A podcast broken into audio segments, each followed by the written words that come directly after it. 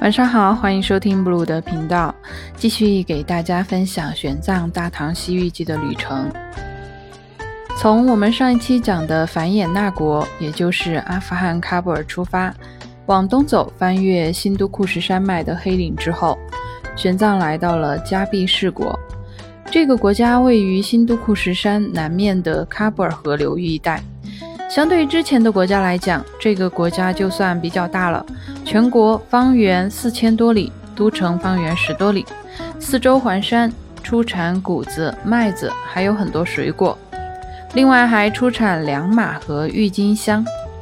玄奘在这里说的郁金香呢，并不是我们今天看到的那个荷兰国花郁金香，而是一种香料。自汉唐以来。丝绸之路上就有这种名贵的香料贸易往来。李白在他的诗里也写过“兰陵美酒郁金香”，而且不止李白，还有很多大诗人，像白居易、杜牧这些都曾在诗里提到过。这种香料可能是由某种植物提炼出来的，比如毛姜黄或者印度岩兰草。再说回加毕士国，这里气候寒冷多风，民风彪悍，言语粗鲁。而且婚姻关系杂乱，城里汇集了许多四面八方的奇珍异宝。国王是之前我们讲到的苏利人，也就是那个非常善于经商的粟特民族。玄奘说，这个国王有勇有谋，对百姓体恤有加，并且崇尚佛法，每年要建造一座一丈八尺高的银佛像，同时召开斋会。接济穷人和鳏寡孤独，周边还有十几个小国家也都臣服于他的威望。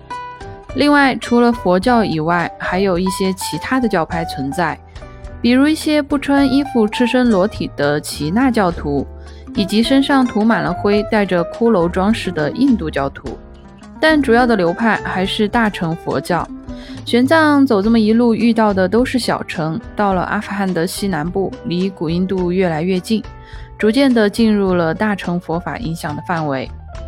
这里还有许多佛教的名胜古迹。玄奘在这一节叙述的比较详细，一共有四座伽蓝，六个传说。今天给大家分享一下其中的两个故事，一个是质子伽蓝的故事。话说都城往东三四里有一座寺庙，是远方来的一位质子的行宫。据先前的记载说。从前，犍陀罗国，也就是今天的阿富汗和巴基斯坦的接壤地带，其国王迦逆色迦王威名远播，势力范围一直扩展到了帕米尔高原的东边，以至于河西走廊外的藩国国君畏惧于来自犍陀罗国的威胁，把自己的儿子乖乖地送到了犍陀罗国做质子，以示臣服。这一点倒是和我们的春秋时期的外交手段有点类似。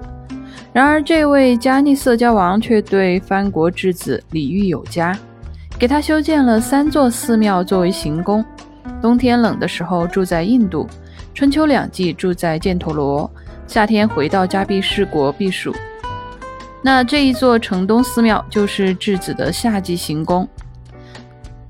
寺庙的殿堂里有质子的画像，其容貌服饰跟中国类似。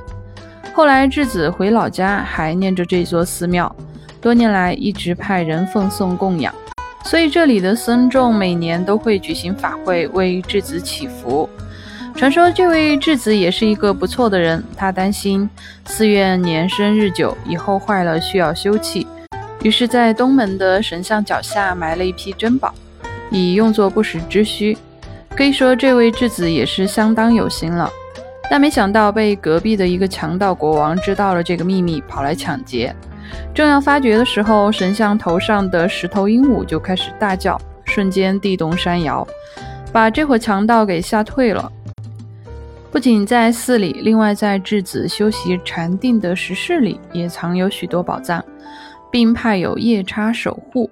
如果有人盗宝，夜叉就变换成各种奇形怪状的毒虫猛兽，吓跑这些盗匪。在都城的西北方有两座救王寺，里头供奉着释迦牟尼的一片宽一寸多的顶骨和一缕天青色的卷发，以及他少年时代的乳牙。鸠王寺的西南还有一座鸠王妃寺，供奉着一座金和铜合铸的佛塔，高一百多尺。塔里保存着大量的佛舍利，约有一升左右。据当地的居民讲，每逢十五月圆之夜，佛塔便开始祥光四射，直到黎明才会消散。这些当然都是寺庙里多年流传的神话故事。这几个传说一个比一个奇幻。我们可以发现，越临近印度，各种五花八门的神就越多，神话故事也层出不穷。我一度怀疑自己读的不是游记，而是一本印度神话故事集。那到今天为止，《大唐西域记》的第一卷，一共三十四国的行程就结束了。经历了一年的艰苦跋涉，九死一生，玄奘一心向往的大天竺终于就要到了。下一期我们开始进入古印度境内游历，喜欢的朋友请点击订阅，拜拜。